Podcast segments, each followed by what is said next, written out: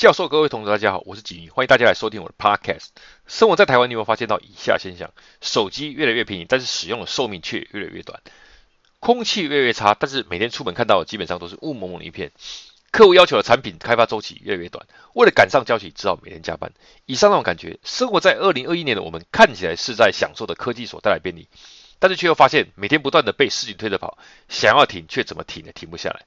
在二零零七年的时候，有位美国作家安妮·雷纳德透过一支影片《东西的故事》，告诉大家是什么原因造成的以上现象。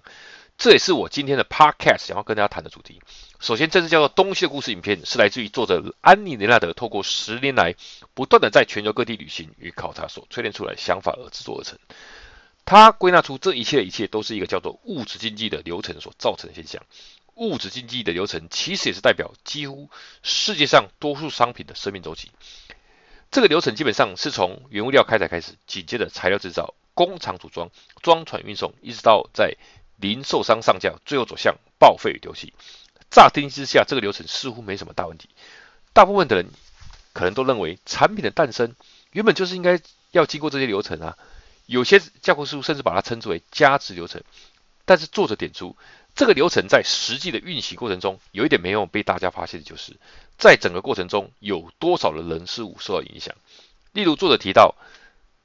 在二零零九年七月份的地球大气里的二氧化碳浓度达到三百八十七点八一 ppm，三百八十七点八一 ppm 代表是什么概念？答案是，全球的顶尖大气科学家都已经认定。大气中的二氧化碳的浓度最高极限是三百五十 ppm，如果超过这个浓度，地球将发生巨变。例如，商业周刊曾经报道，台湾的冬天已经从九十天减少到四十天，这代表如果台湾没有冬天，我们将受到极端干旱与暴雨的袭击。又或者，目前三星产品，例如 iPhone，在全球获得无数人追捧，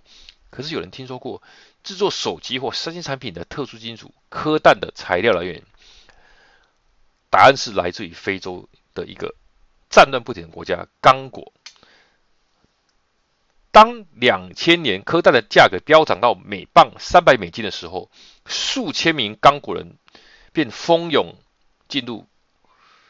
原始森林里面找科氮矿。想当然的，地表的所有树林被砍伐殆尽，当地黑猩猩的栖息地也不见了。更惨的是。矿工大部分都是当地的儿童，为了采为了采矿，受伤与死亡者不计其数。虽然目前确保经济成长是目前世界上的主流意见，但是这也意味着经济活动，例如贸易、服务生产、消费等持续的增加，同时也代表更多的资源开采以及更多的废弃物将再度回到地球上。大家有没有想过，这对于一个资源有限的地球来说，这是个可持续的发展道路吗？